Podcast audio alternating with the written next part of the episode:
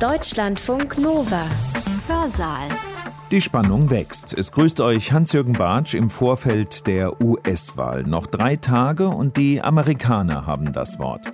Am 3. November 2020 wird aber noch nicht feststehen, wer neuer Präsident der Vereinigten Staaten wird. Oder ob es gar keinen neuen gibt, sondern der bisherige noch einmal vier Jahre weitermacht. Kümmert euch nicht um die Europäer. Wir sind Amerikaner. Ich mag diesen Präsidenten nicht, der muss weg. Make America Great Again. Die meisten Amerikaner ist gar nicht klar, dass zum Beispiel Siemens eine deutsche Firma ist. Made in Germany, bisher eigentlich ein Qualitätssiegel auch in den USA. Das kann natürlich irgendwann auch mal kippen. Winner takes all. Es lässt sich viel diskutieren, wie soeben gehört, heute im Hörsaal kurz vor der Wahl. Noch nie waren uns die United States so nah wie heute. Ausstieg aus dem Weltklimaabkommen, Brüskierung der UN und der EU, Druck auf die Bundesregierung in Sachen Verteidigungshaushalt. Ja, ihr habt recht.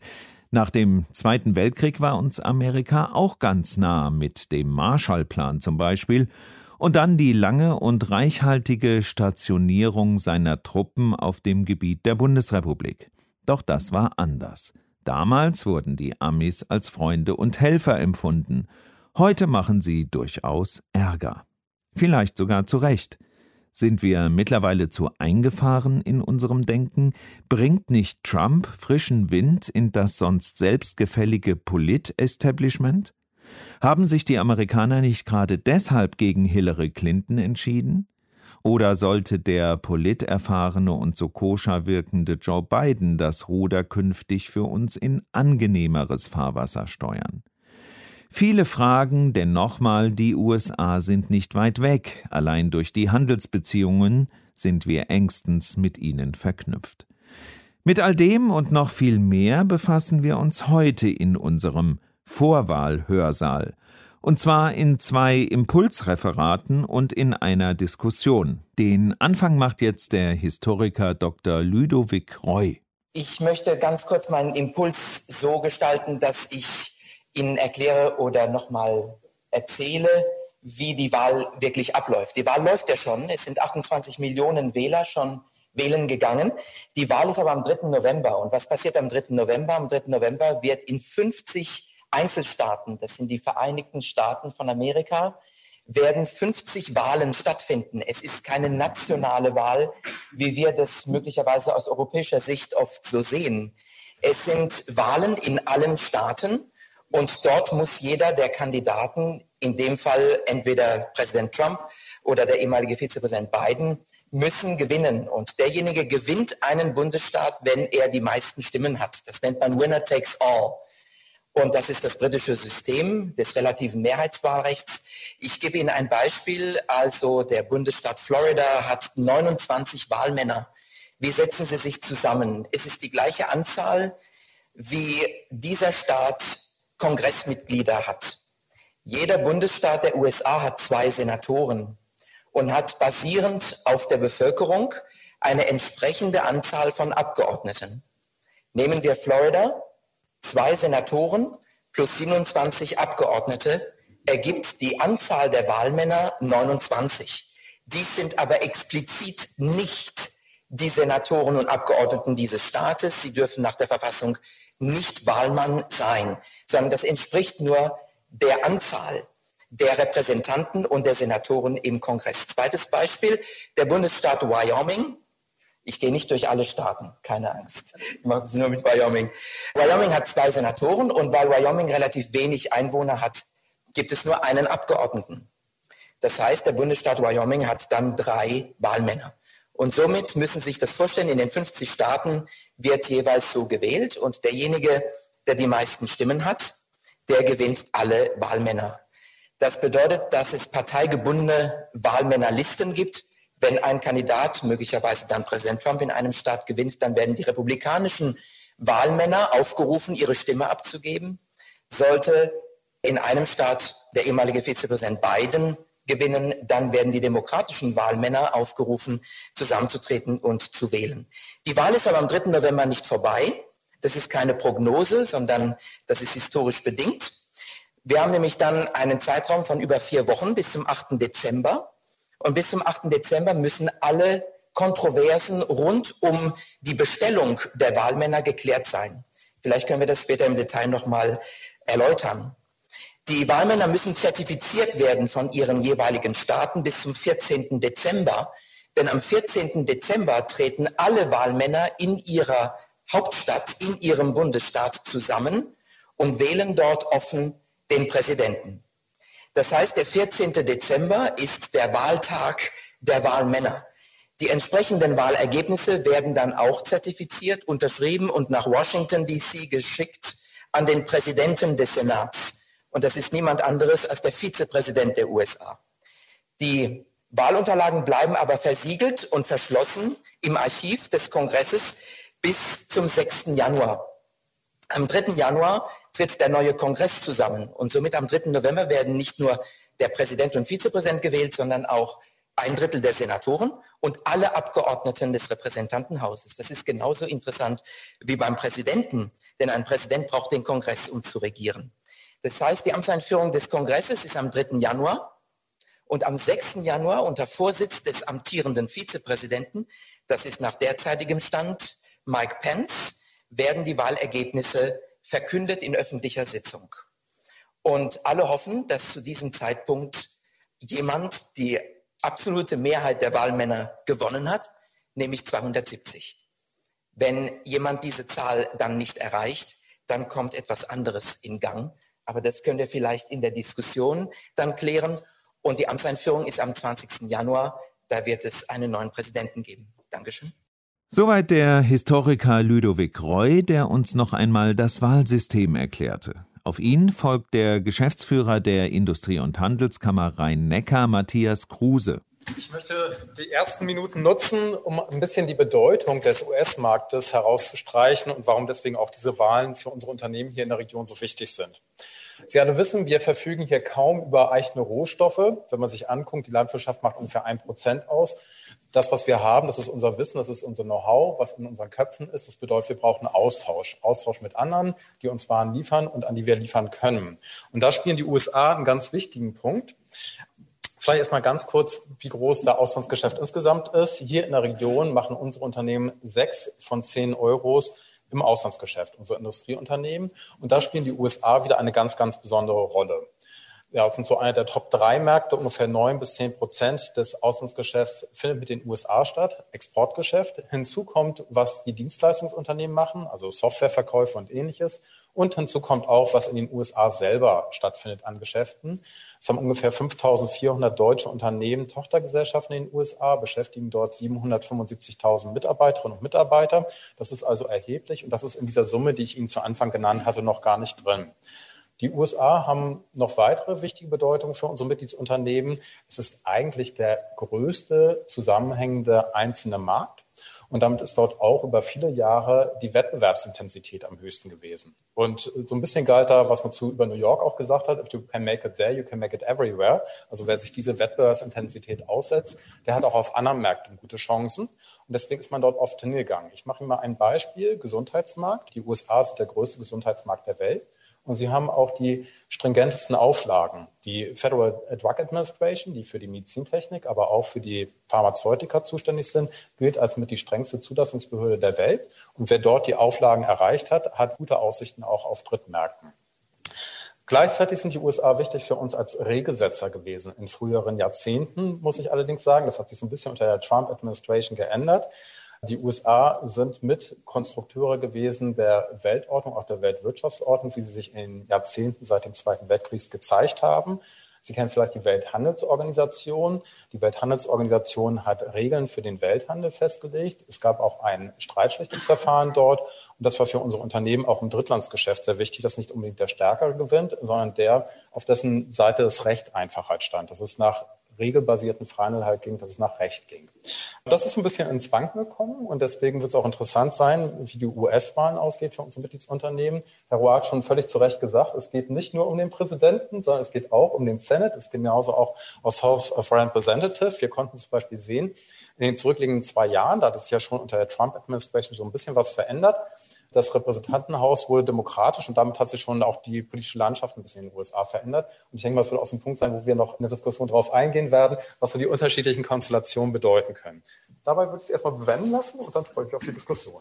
IHK-Geschäftsführer Matthias Kruse war das mit einem kurzen Abriss der Handelsbeziehungen zwischen der EU und den USA.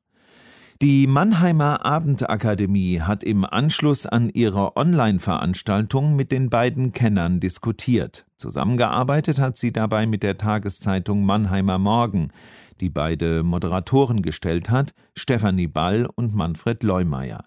Leumeier hat Ludovic Roy als erstes gefragt, ob die USA aktuell so gespalten sind wie noch nie zuvor. Ja, Spaltung ist ein schwieriges Wort. Im Grunde ist diese Spaltung historisch fast immanent. Wenn man sich die Gründung der USA ansieht, hatten wir Konflikte schon, sollen wir gegen Großbritannien kämpfen oder nicht? Ja, das war schon eine Grundfrage. Oder auch bei dem Verfassungskonvent gab es Spaltung. Und wir sind eine Einwanderungsnation, lassen wir überhaupt noch mehr Einwanderer rein? Der Zweite Weltkrieg, auch vorher der Erste Weltkrieg, das sind alles Spaltungen gewesen. Ja, die USA sind sehr tief gespalten, aber vielleicht trifft es für moderne Gesellschaften allgemein zu. Wenn Sie das mal schauen, in Pennsylvania beispielsweise hat Barack Obama diesen Staat zweimal gewonnen, nur mit Philadelphia. Das heißt, er hat Philadelphia gewonnen, weil dort die meiste Bevölkerung ist.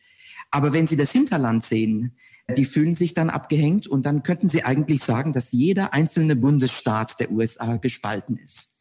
Und was bei Trump das Besondere oder das Hervorstechendste ist, er hat durch Spaltung gewonnen. Und deswegen spaltet er weiter, weil das seine Erfolgsstrategie ist aus seiner Sicht.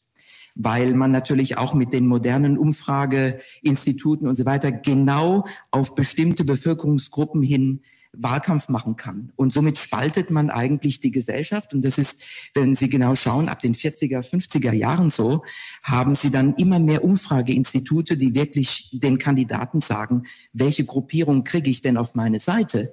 Und dann spalten Sie die Gesellschaft in Gruppen und Untergruppierungen. Und das sehen wir im Moment. Das heißt, nach Ihrer Einschätzung ist das erstmal etwas im Prinzip Normales. In einer Demokratie gibt es immer Spaltung. Das heißt, Spaltung ist ein negativer Begriff, aber man könnte auch sagen, Spaltung führt zu Diskussionen und dann um das Ringen um den guten Weg. Und ich gebe Ihnen ein historisches Beispiel. Die USA waren eben nicht selbstverständlich Kriegsteilnehmer im Zweiten Weltkrieg. Wenn Sie schauen, wie viele Jahre Präsident Roosevelt versucht hat, die Amerikaner hinter seine Position zu holen, weil es ein tief gespaltenes Land war. Und der Wahlkampf von 1940 auf Seiten der Republikaner, die hatten einen Businessman, einen Geschäftsmann, Wilkie, der mit dem Wahlkampfslogan losgezogen ist, America First. Das heißt, es ist eigentlich nichts Neues. Und Roosevelt hat versucht, die Amerikaner hinter sich zu bringen. Und er hat es tatsächlich geschafft, dieses Land zu einen und zu sagen, mein Kurs ist richtig. Und das ist das nicht-präsidentielle an Trump, weil jeder Präsident weiß, ich werde nur von einem Teil des Landes gewählt, aber ich muss den anderen Teil auch repräsentieren. Und deswegen muss eigentlich ein Präsident ein Brückenbauer sein, ein Pontifex Maximus könnte man äh, lateinisch sagen. Und das sagt auch Joe Biden im Wahlkampf. Er hat bei der letzten Debatte gesagt, das Erste, was ich machen werde, ist, ich rufe die republikanischen Senatoren an weil wir müssen für alle Amerikaner arbeiten. Aber bei Trump ist es natürlich so, ich habe gespalten und ich nutze diese Spaltungen aus und ich habe gewonnen, also mache ich es weiter. Herr Kruse, America First haben wir jetzt gerade gelernt. Also ein älterer Begriff offenbar geht nicht auf Trump zurück, aber die Unternehmen, die Sie ja auch interessensmäßig mitvertreten, die Sie auch beraten, die müssen mit America First leben. Was hat denn das bedeutet in den letzten dreieinhalb Jahren, das America First für die Wirtschaft, für Unternehmen auch hier vor Ort? Das America First begegnet unser Unternehmen auf zwei Ebenen. Zum einen im US-Geschäft. Da erleben wir zum Beispiel auch mit dem Wort Buy American und auch im Drittlandsgeschäft, dass dort letztendlich dann, ich hatte schon erwähnt gehabt, die Regeln in der Handelspolitik neu gesetzt werden, dass letztendlich viel ins Rutschen gekommen ist. Amerika First bedeutet zum Beispiel, wenn wir uns die Handelspolitik angucken, dass die Welthandelsorganisation, die einmal sehr gut funktioniert hatte, es gab dort die Möglichkeit, Streitigkeiten auszutragen und letztendlich auch Recht zu bekommen. Und jeder hat auch mal Recht bekommen, dass das nicht mehr funktioniert, weil die Amerikaner zum Beispiel verhindert haben, dass die Richter nachbesetzt werden. Und wo keine Richter sind, kann auch kein Recht gesprochen werden. Also es ist auf diesen beiden Ebenen zu sehen. Es ist allerdings nicht unbedingt sicher, dass das bei beiden komplett anders wird. In dem zweiten Teil glaube ich schon, in dem ersten Teil bei American, wenn man sich anguckt, den Build Back America Plan von beiden, dann kommt dort auch sehr, sehr häufig vor, dass man amerikanische Materialien, die von amerikanischen Technologien hergestellt wurden, von amerikanischen Arbeitern einsetzen möchte, um Amerika wieder aufzubauen. Da ist schon die Frage, auf wie viel Protektionismus ist dann bei beiden mit drin. Aber um den Markt, den mit der größte der Welt, kommt ja kein deutsches Unternehmen, kein europäisches drumherum. Also Sie haben sich in den dreieinhalb Jahren dann auch damit arrangiert, die Unternehmen und die haben sich auch gut geschlagen. Also wenn man sich anguckt, man muss sagen, zu Obamas Zeiten ist der Export in die USA noch deutlich stärker gestiegen. Da waren es ungefähr plus zehn Prozent pro Jahr gewesen. Jetzt in den letzten Jahren waren es so dreieinhalb Prozent gewesen. Das war quasi so, wie auch die restlichen Exporte, die Gesamtexporte gewachsen sind. Also unsere Unternehmen haben sich tapfer geschlagen. Aber natürlich halt, Sie kennen viele Damoklesschwerter auch, die über dem US-Geschäft hängen. Ich nenne mal die gedrohten, sie sind zum Glück ja nicht wahr geworden, aber Autozölle. Das ist ein tägliches Brot für unser Unternehmen, mit Unsicherheit auch umzugehen. Herr Kruse und auch Herr Rohr, wie sieht denn dann die Bilanz aus wirtschaftlicher, wirtschaftspolitischer Sicht aus? Kann man sagen, ja, Trump hat im Grunde genommen den Arbeitsmarkt in den USA stabilisiert, eine erfolgreiche Wirtschaftspolitik gefahren. Und im Grunde richtet sich die Frage an Sie beide, aber im Anschluss, Herr Rohr, wenn Sie sicherlich auch antworten, dann auch die Frage, was ist denn im Prinzip in diesen vier Jahren schon geschaffen worden, was auch darüber hinaus bleiben wird? Das ist eine sehr komplexe Frage. Ich nehme mal ein paar Punkte raus und dann glaube ich, zusammen schaffen wir das ganz gut. Ich fange mal an mit ein paar Punkte, die vielleicht auch nicht ganz so hier in der Diskussion beleuchtet wurden. In Deutschland, Trump hat als einer der ersten Executive Orders auch verabschiedet, dass mehr Deregulierung kommen soll. Also er hat immer gesagt gehabt, one in, two out. Also eine neue Regulierung, zwei alte Regulierungen aufgeben. Das hat durchaus auch dazu beigetragen, dass mehr Unternehmertum, was in den USA sehr wichtig ist, möglich war. Auch die Steuerreform, die er angekündigt hatte, hat er in großen Teilen erstmal umgesetzt. Sie ist nicht ganz so gekommen, aber das ist ja immer in der Politik so halt, wie es angekündigt war. Sowohl was Einkommensteuer angeht, also das private Einkommen. Dort gab es für viele, nicht für die ganz Reichen, aber doch für den Mittelbau Erleichterungen. Die sind allerdings bisher befristet bis 2025. Und auch bei den Corporates, also bei den Firmen, gab es bei der Körperschaftssteuer eine deutliche Senkung von 35 auf 21 Prozent, was erstmal bedeutet hat, dass deutlich mehr investiert werden konnte. Bei den Firmen war es übrigens dann auch so, dass auf der anderen Seite eine gewisse Kompensation durch eine Veränderung der Bemessungsgrundlage da war. Also dass man gesagt hat, es wird mehr besteuert, aber dafür mit einem niedrigeren Satz. Und das hat erstmal mehr Nachfrage erzeugt. Das hat auch dazu geführt, dass in den USA auch in den letzten Jahren, das war eigentlich unter Obama nicht anders, Wachstum da war. Man hat so mit zwei bis drei Prozent ungefähr gewachsen. Und auch, dass die Arbeitslosenrate, die auch schon bei Obama sehr niedrig war. Also Obama hat es geschafft, als er angetreten war, da war das über war fast zehn Prozent. Und das ist gesunken bei ihm auf 4,7 Prozent und bei Trump ist es jetzt eigentlich noch heruntergegangen bis Februar auf 3,5 Prozent. Also auch nochmal eine deutliche Leistung, bevor Corona dann halt kam. Bisher eine sehr positive Bilanz. Ja, das, das, genau. Ich bin noch nicht fertig und ich glaube, wir sind auch noch nicht ganz fertig. Sie haben natürlich alle mitbekommen gehabt, er regiert sehr erratisch. Das erleben wir sehr, sehr stark. Also eine Verlässlichkeit, eine Planbarkeit zum Beispiel halt, die für Unternehmen sehr wichtig ist. Wir nennen das als Unternehmer auch Konstanz der Wirtschaftspolitik. Das ist so eine der Kernelemente halt, die jede Marktwirtschaft auch braucht. Die ist natürlich bei Trump nicht zu erkennen. Und bei ihm gewinnt eigentlich der Stärkere auch sehr stark. Und das spielt natürlich auch in der Handelspolitik sehr stark aus. Und für unsere Unternehmen ist auch der Zugang zu einem Markt besonders wichtig. Und der Zugang ist schwieriger geworden, beziehungsweise droht immer schwierig zu werden. Also wir sind wirklich sehr froh, dass die Autozölle nicht gekommen sind. Die hätten unsere Unternehmen sehr stark getroffen. Aber wir haben es in anderen Bereichen natürlich schon in Teilen erlebt gehabt, dass wir auch zumindest an Kollateralschäden erlebt haben. Also die Handelsstreitigkeiten zwischen China und den USA bedeutet auch, dass unsere Unternehmen betroffen sind davon. Und insofern ist es eine gemischte Bilanz halt. Und ja, wir können es uns auch noch besser vorstellen, als es bisher ist. Hm, Herr Raff, vielleicht im Anschluss dann gerade eine andere Frage dazwischen geschoben. Was sind denn die Gründe, warum Trump seine Wähler so gut begeistern kann? Er hat ja doch einen starken Rückhalt, zumindest in seiner Wählerschaft. Ja, also jeder Präsident muss natürlich eine Mehrheit zusammenbringen. Und diese Mehrheiten sind ja bundesstaatsabhängig. Das sieht man bei ihm übrigens auch, dass er bestimmte Gruppierungen in einem Staat dann in dem anderen nicht mehr so anspricht. Das ist das Interessante. Seine Wähler, die, wir werden wahrscheinlich nochmal genau ins Detail gehen, das sind durchaus Menschen, die auch wirtschaftlich gelitten haben. Sonst hätte er nicht die Firewall von Hillary Clinton geknackt. Und das sind die Rust Belt States. Wir sagen im Grunde historisch, man kann... Klären Sie bitte ganz kurz, was Sie mit Firewall von Hillary Clinton meinen. Ja, im Grunde, die Firewall sind Staaten, wo Sie eigentlich keinen Wahlkampf machen müssen, weil Sie eigentlich seit Jahrzehnten, Sie sagen auch, die haben immer demokratisch, sie haben immer republikanisch gewählt. Das sehen Sie im Moment, dass Trump jetzt in Staaten Wahlkampf macht, die eigentlich seine Firewall sind, nämlich nach Texas oder nach Georgia. Und da äh, fängt es an, ein bisschen zu schwimmen. Und bei Hillary waren das im Grunde die, die Staaten an den großen Seen, nämlich Michigan, Wisconsin, Pennsylvania. Und wenn man sich wirtschaftlich diese Staaten ansieht, die haben natürlich unter den Eintritt von China in die Welthandelsorganisation durch ein Freihandelsabkommen wie NAFTA das Bill Clinton also durchgebracht hat durch den Kongress, nicht ausgehandelt. Das war der erste Präsident Bush. Aber viele Firmen mussten zumachen, auch in der Automobilindustrie, die Kohleindustrie, die Eisenstahlindustrie, die Aluminiumindustrie. Die ist dort beheimatet und viele Leute haben dort ihre Arbeit verloren und bekamen dann aus Washington keine Perspektive geboten. Und Obama ist zum Beispiel durch die Lande und hat gesagt, ja, die Manufacturing Jobs, die kommen nicht mehr zurück die könnt ihr euch abschminken. Und das ist natürlich keine Perspektive für Menschen, die ein Haus gebaut haben, deren Kinder vielleicht Schulden haben fürs College, für die Uni, die ja eine Hypothek haben aufs Haus. Das heißt, er hat diese Leute angesprochen und eine gewisse Frustration ausgenutzt gegenüber den politischen Eliten. Und das hören Sie bei seiner Amtseinführungsrede, das hören Sie im Wahlkampf von 2016, das hören Sie bis heute, obwohl er auch Elite ist. Das ist ja das Interessante. Und deswegen auch dieser Spruch, we will drain the swamp. Wir werden den Sumpf trockenlegen. Und für viele Menschen ist es irgendwo der Letzte, der ihnen mal Hoffnung gibt. Ich könnte es noch mal ganz kurz ausführen mit der Mauer.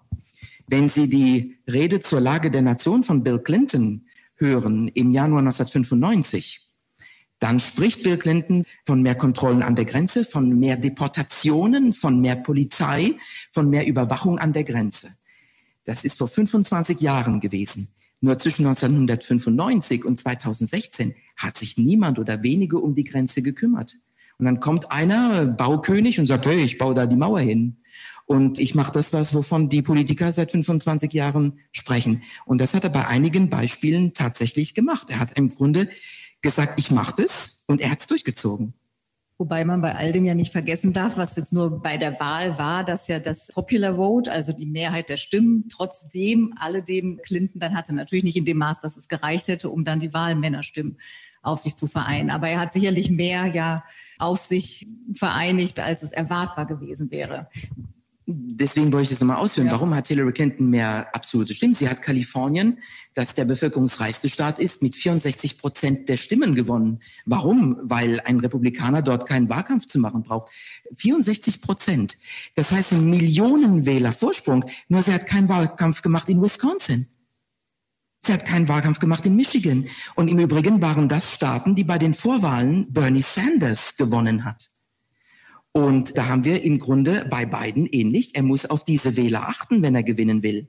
Denn er braucht Bernie Sanders und diese Wähler, die sehr nah ideologisch, wirtschaftlich ideologisch an Trump sind. Also ein relativ unberechenbares System. Wie weit kann man den Umfragen dann trauen? Also da liegt der Biden ja schon klar vorne, auch stabil seit einigen Wochen ja auch. Wie aussagekräftig ist das dann oder inwieweit trauen Sie dann den Umfragen? Also ich traue den Umfragen eigentlich nicht so. Was jetzt anders ist als 2016, ist der Vorsprung bei bestimmten Wählergruppen. Das hatten wir 2016 nicht. Wenn Sie dann anschauen, zum Beispiel der Vorsprung von Biden bei Frauen beziehungsweise bei älteren Leuten. Das sind Gruppierungen, die Trump mehrheitlich gewonnen hat das letzte Mal. Und deswegen spricht er sie jetzt auch direkt an in seinem Wahlkampf, weil er merkt, da fehlt etwas. Und es ist sicherlich etwas in Bewegung gekommen die letzten Wochen, wenn Sie anschauen, dass bestimmte Staaten ganz sicher waren, wie Senator Graham aus South Carolina, ein Alliierter von Trump, der übrigens jetzt die dritte Richterin am obersten Gericht durchgebracht hat durch den Ausschuss. Er ist Ausschussvorsitzender des Justizausschusses. Der kämpft um seine Wiederwahl. Ein Republikaner in einem republikanischen Staat, South Carolina. Also da ist sicherlich jetzt schon etwas in Bewegung und dieses erratische Herumreisen von Trump durch die USA zeigt, dass dadurch eine Besorgnis ist bei den Republikanern. Herr Kruse, Sie hatten ja auch schon gesagt, also wenn ich das so verstanden habe, auch wenn Joe Biden Präsident würde, was Wirtschaftspolitik anbelangt, so ganz genau wisse man da ja auch nicht, wie es weitergeht. Wie ist denn so Ihre Perspektive für die US-Wirtschaft abhängig davon, wer denn nun Präsident wird, Trump oder Biden? Ja, also man weiß deswegen bei Biden nicht so genau, dass war in seinen 40 Jahren Politik nicht unbedingt sein Steckenpferd Wirtschaft, sondern er war eher so im Bereich Außenpolitik und auch im Rechtssystem unterwegs gewesen. Better heißt es. Und dort versucht er ein sehr stark auch auf Klimaschutz ausgerichtetes Aufbauprogramm, was die Infrastruktur angeht, anzustoßen. Und die Frage für unsere Unternehmen, die sich da halt stellt, ist, wie stark können sie davon profitieren? Es klingt halt relativ protektionistisch, so wie es dann ausgelegt wird dass also die Aufträge, die dort wahrscheinlich vergeben werden können, dann nur für amerikanische Unternehmen zur Verfügung stehen. Und da könnte man sich dann doch relativ stark ähneln, Trump und auch Biden, dass sie doch relativ protektionistisch eingestellt sind, was die Demokraten von Haus auch eigentlich auch eher sind als die Republikaner. Trump hat es eigentlich erst geändert, dass dann auch die Republikaner, die sie eigentlich früher für Freihandel und freihandelsbasierte Freihandel eingesetzt haben, auch protektionistischer geworden sind.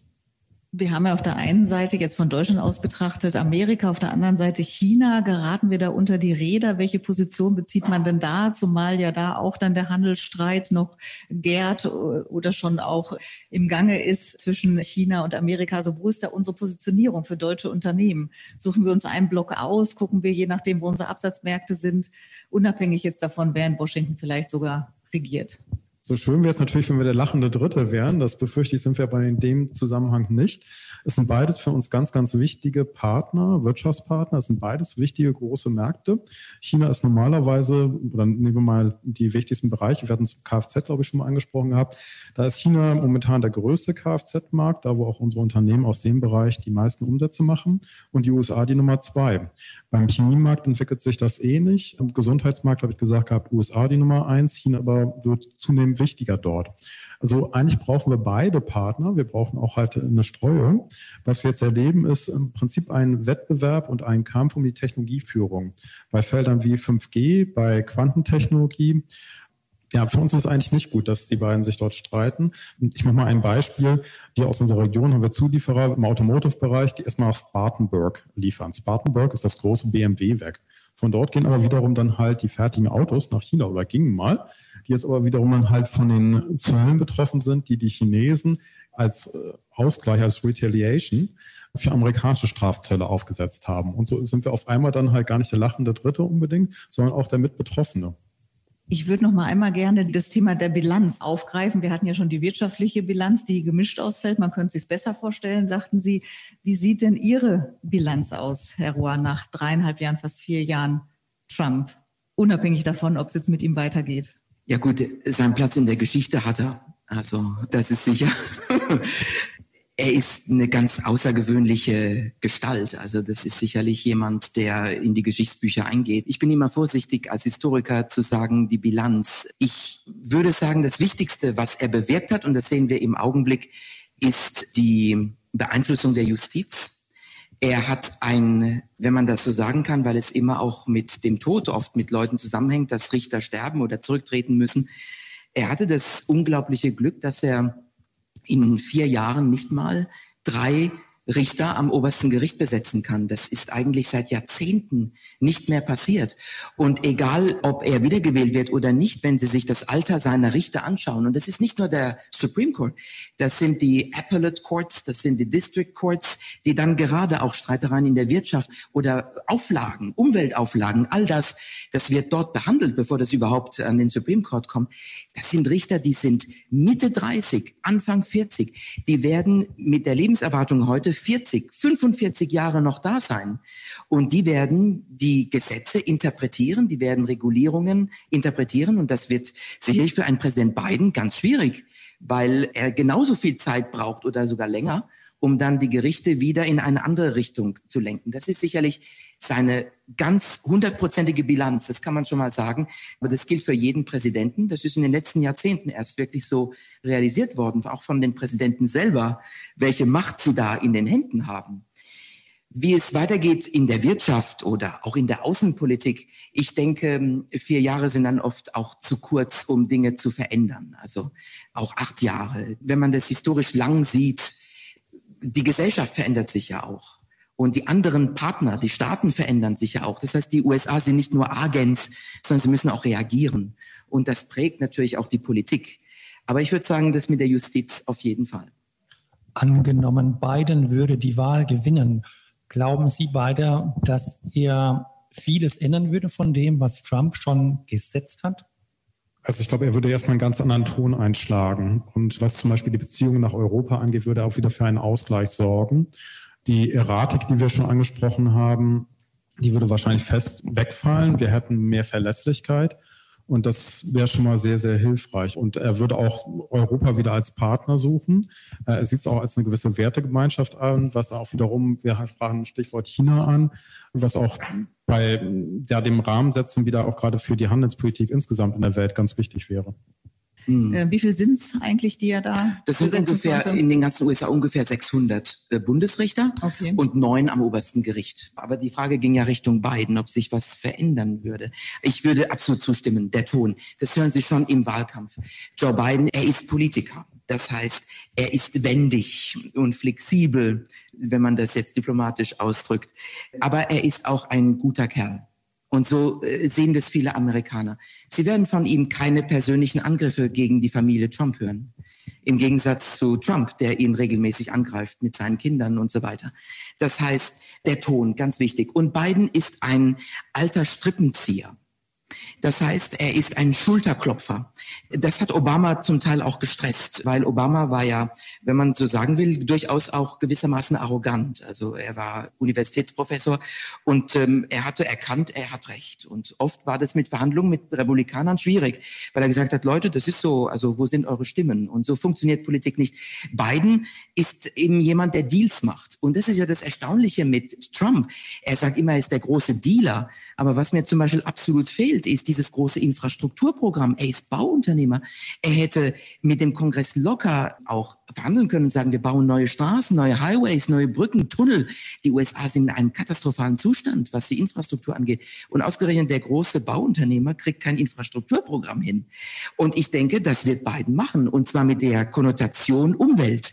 Dass er sagt, Leute, wir können grün machen und es schadet nicht der Wirtschaft, sondern es nutzt der Wirtschaft. Wir schaffen neue Arbeitsplätze. Und er selber kann dann sagen, schaut mal, mein Vater war ein so und so Arbeiter. Wir mussten immer flexibel sein.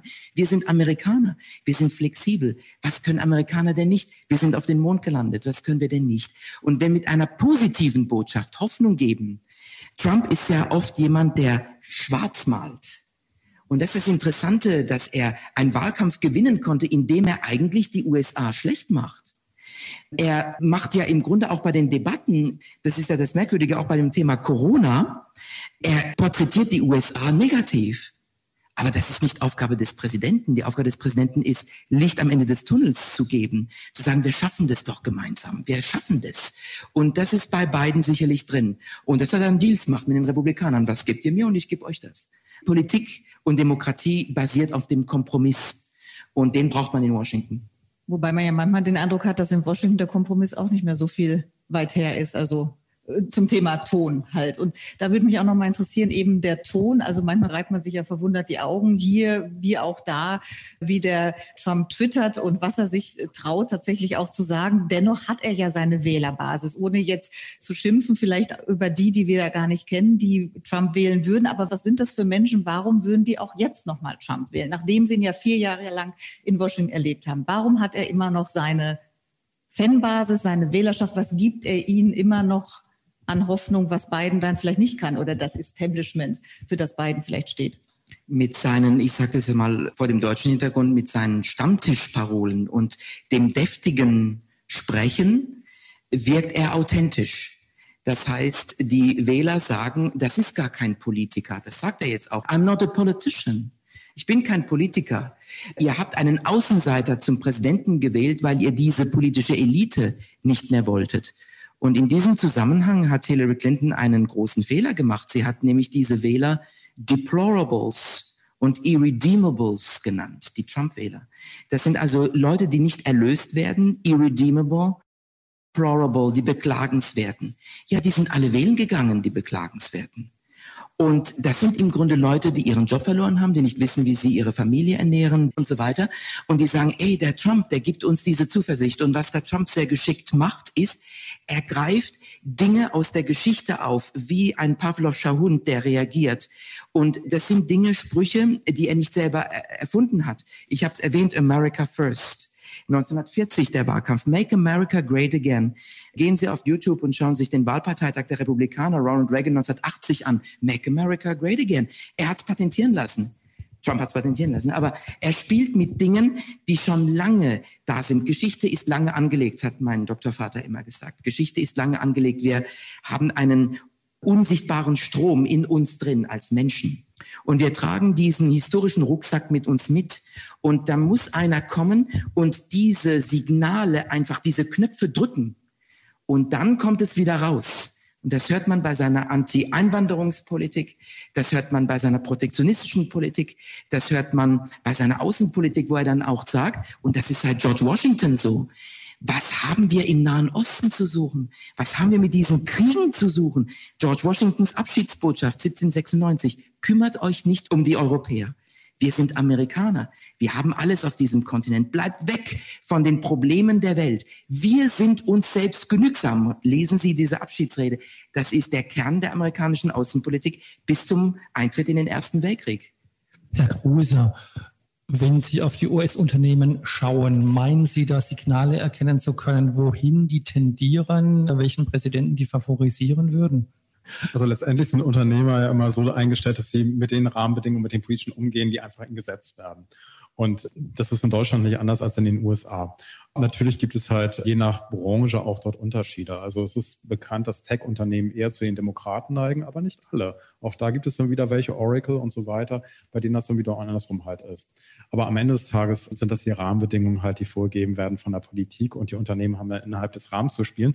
Was ja vielleicht ganz spannend ist, dass sich ja Trump gar nicht so als Rahmen definiert, also als Regelsetzer, sondern als Dealmaker, als Akteur. Und das macht es dann oft schwierig. Also er hatte ja ganz zu Anfang zum Beispiel die eigene Art Ansicht, dass er sich Unternehmer dann auch ins Oval Office bestellt hat und direkt auf einzelne Unternehmen auch Einfluss nehmen wollte. Das ist eigentlich nicht Aufgabe der Politik. Die haben den Rahmen zu setzen. Da ist vielleicht die Hoffnung, dass es bei beiden wieder ein bisschen stärker ausgeprägt sein wird, dass man sich auch als Regelsetzer versteht und nicht als Akteur innerhalb der Marktwirtschaft. Apropos Ton, wie ist denn da der Ton in der Wirtschaft? Also auf der einen Seite spricht man über Trump und Amerika, aber wie sieht es auf der Basis des Austausches aus? Was ist das für ein Amerika, mit denen dann die Unternehmen verhandeln? Was sind das für Menschen, mit denen man da ein Geschäft macht? Also hat sich das verändert? Spielt das auch mit rein, das Politische, oder hat sich das unter Trump auch protektionistisch gewandelt gegenüber Partnern in Europa? Also erstmal erlebt man eigentlich Amerikaner immer sehr, sehr freundlich. Vielleicht sogar überfreundlich, wo wir Europäer auch immer erstmal so ein bisschen, ups, wo kommt das jetzt her? Und da muss man erstmal so ein bisschen lesen, dass es auch Umgangsstil ist. Und das macht es einem zunächst einen zwar sehr leicht, aber trotzdem sind Amerikaner natürlich verdammt taffe Verhandler. Das waren sie aber schon immer. Das waren sie schon vor Trump und das werden sie auch nach Trump sein letztendlich, wir kommen mit den Amerikanern insgesamt relativ gut klar, würde ich sagen. Wir wissen relativ gut, sie zu nehmen. Sie sind nicht ganz so direkt, wie die Deutschen vielleicht halt sind, aber im Großen und Ganzen, klar, es gibt innerhalb der USA auch wieder Unterschiede, je nachdem halt, wo man sich befindet. Man sollte halt ein paar Themen vermeiden. Also man sollte auf keinen Fall jetzt das, was wir eigentlich gerade machen, in die Politik reingehen. Also das ist jetzt noch schwieriger geworden als früher. Und auch mal früher gesagt, Religion mal lieber nicht und Politik mal lieber auch nicht. Es gibt Sport und andere halt Themen, mit denen man gut Smalltalk machen kann. Das würde ich sagen, das ist noch mehr vermintes Gelände halt, als es in der Vergangenheit war. Wenn ich so höre, wie Trump vorgegangen ist, muss man davon ausgehen, dass dann die Demokratie insgesamt Schaden nimmt in den USA oder übersteht sie auch diese harten Auseinandersetzungen? Also ich sehe keinen großen Schaden für die Demokratie. Die Demokratie lebt ja auch davon, dass es Ausschläge gibt. Das klingt jetzt ein bisschen provokant vielleicht, aber was die amerikanische Demokratie gezeigt hat, ist, sie kann sich immer von Extremen, egal wohin, heilen. Und deswegen, ich bin persönlich fasziniert von dieser Demokratie. Es ist die älteste demokratische Verfassung, die wir weltweit haben.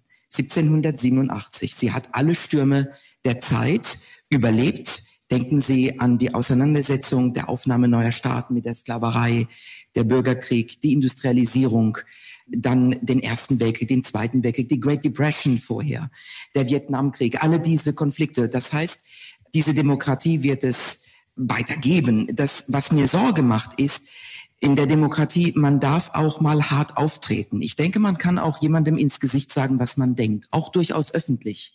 Das Problem ist, ich muss dann am Ende des Tages versuchen, dann einen Grundkompromiss zu finden. Und das ist, was ich im Moment als Gefahr sehe, dass man dem anderen nicht auch Wahrheit zugesteht, dass man sagt, du hast auch recht. Und diese Spaltung, die ist gefährlich, weil es im Grunde bedeutet, alles, was ich lese, was ich aufnehme, ist richtig. Alles, was die anderen machen, ist falsch. Und so eine Gesellschaft kann man nicht aufbauen. Und das ist das Gefährliche, wenn Sie jetzt schauen, dass es so Milizen gibt, die unter Obama im Grunde für das Recht von Staaten und Milizen aufgetreten sind, ihre Waffen zu tragen und autonom zu sein, die zum Teil gegenüber Polizisten mit Waffe gegenüberstanden. Und diese gleichen Leute heute verteidigen die Bundesregierung, weil da ein Trump sitzt. Und da sehen Sie, dass die Meinung feststeht. Und das muss man aufbrechen. Man muss Meinungen zulassen und auch auf den anderen zugehen. Aber inwieweit hat da denn Trump über Amerika hinaus Diskussion und Umgang geprägt durch sein es mit der Wahrheit ja dann doch nicht so genau nehmen, die Fakten zurechtbiegen, seinem Fake News, womit jegliche Medien betitelt werden. Also inwieweit reicht das über Amerika hinaus und prägt auch einen Politikstil und den Umgang miteinander und den Umgang eben mit dem anderen auch eine Wahrheit zugestehen oder eine Meinung zugestehen? Es wird auch Gegenbeispiele geben. Und es gibt Ausschläge und diese Ausschläge, die muss man dann verarbeiten. Und ich würde ganz gerne in 25 Jahren dann nochmal hier sitzen und dann schauen, wie wir das dann bewerten. Er hat natürlich für das Präsidentenamt, das ja ein einigendes Amt ist, dann schon für sich hat er das verändert natürlich. Aber jeder Präsident verändert dieses Amt. Das heißt, er hat ein Amt übernommen, das vor ihm 43 andere Männer hatten. Und es werden auch nach ihm welche kommen. Und die werden dieses Amt auch prägen. Und wissen Sie, man kann dann auch sagen, gut, das ist ein negatives Beispiel, aber auch negative Vorbilder sind Vorbilder. Und somit werden auch Nachfolger sagen, so will ich das auf jeden Fall nicht machen. Die Gefahr ist natürlich, dass Nachfolger das als Präzedenzfall nehmen. Das ist eine weitere Gefahr, denn in einer Gesellschaft wie den USA, wo Präzedenzfälle auch juristisch sehr wichtig sind, kann man sich natürlich darauf berufen. Ich meine, ein Präsident, der ohne Erlaubnis des Kongresses eine Mauer baut, und somit Haushaltsgelder verwendet, das ist schon heftig und es ist immer noch anhängig vor den Gerichten, nur die Mauer wird gebaut, wie es die Richter entschieden haben. Solche Fakten schaffen, das ist dann natürlich schon ein Präzedenzfall und das könnte zu weiteren Problemen der Zukunft führen. Herr, Herr Gruß, Entschuldigung, dass ich meine Anschlussfrage nochmal an Herrn Rohr richte. Einfach deshalb, weil Sie sagen, die US-Demokratie habe sehr vieles überstanden, unter anderem Sklaverei. Aber wenn man momentan die Auseinandersetzungen, die Rassenunruhen in den USA erlebt, hat man ja nicht den Eindruck, dass da vieles überstanden oder integriert wäre, sondern dass im Gegenteil Parallelgesellschaften existieren. Und da wäre die Frage, wie gelingt es den beiden Präsidentschaftskandidaten, und dann sind sie doch wieder mit dem Boot, Herr Gruser, diese Bevölkerungsgruppen auch als Wähler anzusprechen, wo es ja wirklich auf jede Stimme ankommt und möglicherweise auf ein sehr knappes Ergebnis hinausläuft. Ja, diese Spaltung, das hatten wir am Anfang, die waren ja schon immer da. Sie haben recht, das hat sich verschärft und zwar ich persönlich ich äh, spreche immer vom Kulturkampf und dieser Kulturkampf, den haben wir eigentlich seit Richard Nixon. Und Nixon war auch ein Spalter obwohl er ähm, verbinden wollte, ne? die Silent Majority, übrigens ein Wort, das Trump auch benutzt. Ich werde gewinnen, weil die schweigende Mehrheit wählt für mich. Das hatte Nixon auch schon gesagt. Was ich bedenklich finde, ist im politischen Diskurs, dass wir in den letzten 45 Jahren drei Impeachment-Verfahren hatten. Und das ist abnormal weil man im Grunde, jetzt sage ich das mal flapsig, für ein beflecktes Kleid und für einen Telefonanruf macht man da ein Impeachment-Verfahren. Und so ist es nicht gedacht von den Verfassungsvätern. Und dann sehen Sie, ich mag diesen Präsidenten nicht, der muss weg. und man diskutiert überhaupt nicht drüber. Man hängt sich an bestimmten Dingen auf und das ist ein bedenkliches Zeichen. Und die verschiedenen Gruppierungen müssen sich natürlich orientieren, aber sie können nicht sagen, alle Schwarzamerikaner sind so oder alle Latinos sind so. Das hängt auch von den regionalen Umständen ab und wo sie leben und wo sie arbeiten, wie sie arbeiten und wie ihre einzelne Biografie ist. Und das ist ja das Interessante. Da kommen wir wieder zu meinem Impuls. Da guckt jeder Kandidat in jedem Staat, wie die jeweilige Bevölkerung zusammengesetzt ist. Und da wird wie ein Laserstrahl auf diese Gruppierungen Wahlkampf gemacht. Also ich kann vielleicht in einem Punkt ergänzen, wo man die Spaltung so ein bisschen in der Wirtschaft auch in den USA gesehen hat. Was wir vorher nicht hatten, ist, dass nach Lebensphilosophien auch so ein bisschen bei den Consumer Goods, also bei den Konsumgütern, gekauft wird. Ob man also meinetwegen Under Armour oder ob man Nike kauft. Ähm, das hat man vorher so nicht gesehen. Unsere Unternehmen sind da bisher nicht wirklich betroffen gewesen, aber es kann natürlich irgendwann auch mal kommen, dass es dann halt heißt, Made in Germany, bisher eigentlich ein Qualitätssiegel auch in den USA, auch eine der Verkaufsargumente. Das kann natürlich irgendwann auch mal kippen. Bisher ist es zum Glück nicht gekippt, aber innerhalb der USA hat man schon festgestellt, dass dort manchmal auch halt nach politischer Vorliebe eingekauft wird, nach Consumer Goods. Sie haben ja auch gesagt, um den amerikanischen Markt kommt man nicht herum. Es wird aber vielleicht schwieriger, vielleicht doch noch mal schwieriger. Vielleicht kommen sogar auch noch die Zölle. Was kann man denn da als deutsches Unternehmen oder als europäischer Markt lernen? Kann man daraus Konsequenzen ziehen für die Wirtschaftspolitik, die wir hier betreiben und die europaweit betrieben wird? Sicherlich nicht ohne die USA, aber vielleicht ein Stück weit an ihr vorbei oder mit größeren Anteilen dann auch hier. Ja, also größere Unternehmen, die treffen natürlich erstmal die Entscheidung, wir bauen selber in den USA eine Produktion auf und wir verselbstständigen uns. Ich nehme jetzt ein ganz großes Beispiel. Die meisten Amerikaner ist gar nicht klar, dass zum Beispiel Siemens eine deutsche Firma ist. Für die meisten ist es eine amerikanische Firma in den USA. Wenn man das natürlich erreicht hat, dann ist es ganz gut. Wir haben tatsächlich jetzt insgesamt auch die Frage in der Wirtschaft von drei Wirtschaftsräumen. Sie sprachen an auch die Konflikte zwischen China und den USA. Und beide gehen auch stark dazu über, halt, dass sie exterritoriales Recht setzen. Die Amerikaner noch stärker als die Chinesen, also für sich in Anspruch nehmen, auch zu sagen, wie sich Dritte zu verhalten haben, auch außerhalb der USA oder außerhalb Chinas. Und dementsprechend gehen tatsächlich unsere Unternehmen jetzt in die Überlegung halt rein, dann drei Wirtschaftskreisläufe aufzubauen. Wie stark das geht, muss man mal sehen. Das wird wahrscheinlich halt im Tech-Bereich stärker sein. Also man sieht zum Beispiel jetzt momentan auch bei den Chinesen selber halt, die aufbauen Dual Circulation heißt das, einen innerchinesischen Kreis und einen außerchinesischen Kreis, um sich dann halt auch wieder ja, Marktzugänge zu verschaffen zum amerikanischen Markt, aber auch anderen. Und auf diese Konstellation müssen wir uns ein bisschen einlassen, auch wenn wir uns das Biden-Programm angucken. Und er sagt, es müssen halt amerikanische Technologie sein, die in amerikanischen Materialien drinstehen und von Amerikanern verbaut sein sollen. Dann muss man natürlich überlegen, ob ich ja nicht auch Amerikaner in dem Zusammenhang sein möchte. Das geht nicht für jeden, aber das ist eine Überlegung, die man anstellen muss.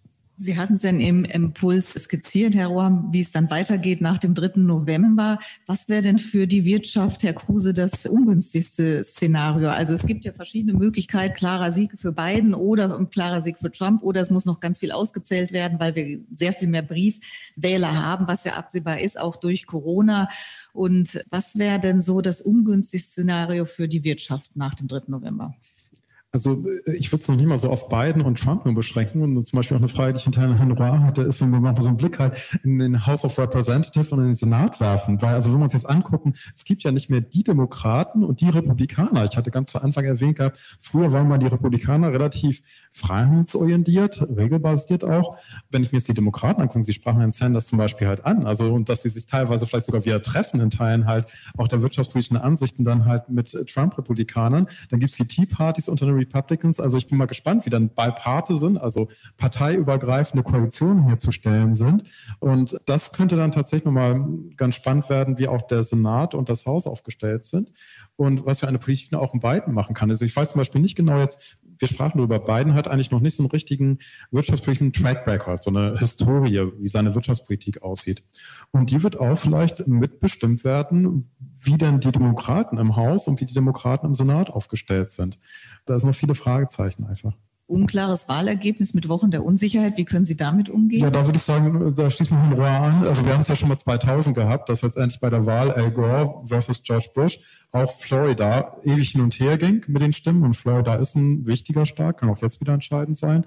Da hat man zum Glück erstmal diese quasi Karenzzeit bis Mitte Dezember und dann vor allem nochmal bis zur Inauguration am 20. Januar. Bis dahin ist viel zu tun. Also es sind mehrere tausend neu zu besetzende Positionen. Das wird natürlich bei einer beiden Administration mehr sein als bei einer Trump-Administration, weil dann mehr Austausch stattfinden wird. Das ist viel Holz, aber das sind die Amerikaner, würde ich sagen, gewohnt. Aber da sind sie noch näher dran als ich. Ja, die Wochen der Unsicherheit. Also wie klar ist das Wahlergebnis? Was bedeutet das? Wie viele Stellen müssen besetzt werden? Genau. Aber also, vielleicht können Sie auch noch mal skizzieren. Genau. Was ist eigentlich, wenn es dann tatsächlich unklar ist? Das ist ja das Gute an dem System. Wir haben zweieinhalb Monate Zeit bis zur Amtseinführung. Und bis zum 20. Januar um 11.59 Uhr, so sagt es die Verfassung, ist Trump Präsident der USA mit allen Rechten und Pflichten.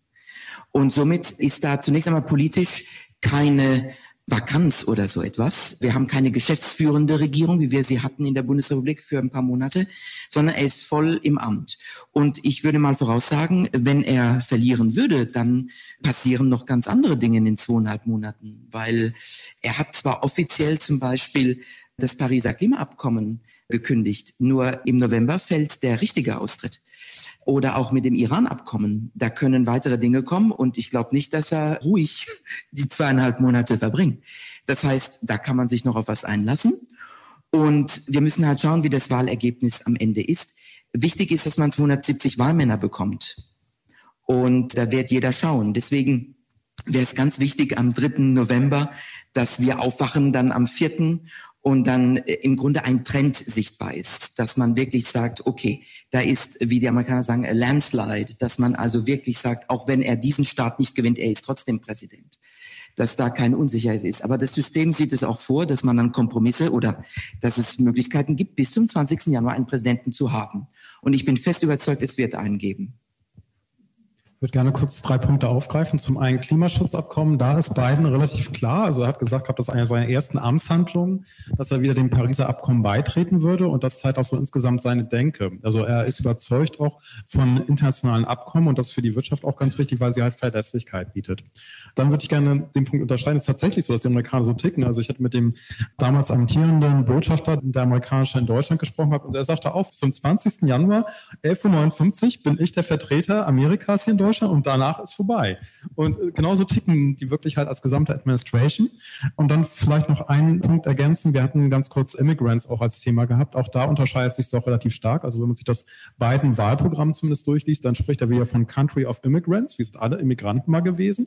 Was natürlich auch für die Amerikaner eigentlich ganz wichtig ist, weil wir sprachen über Deutschland und wie wichtig unser Wissen ist, unser Know-how ist. Das ist bei den Amerikanern eigentlich nicht anders. Also das Silicon Valley ohne Immigrants wäre eigentlich gar nicht zu denken. Und da wird es auch wieder eine Änderung dann halt geben.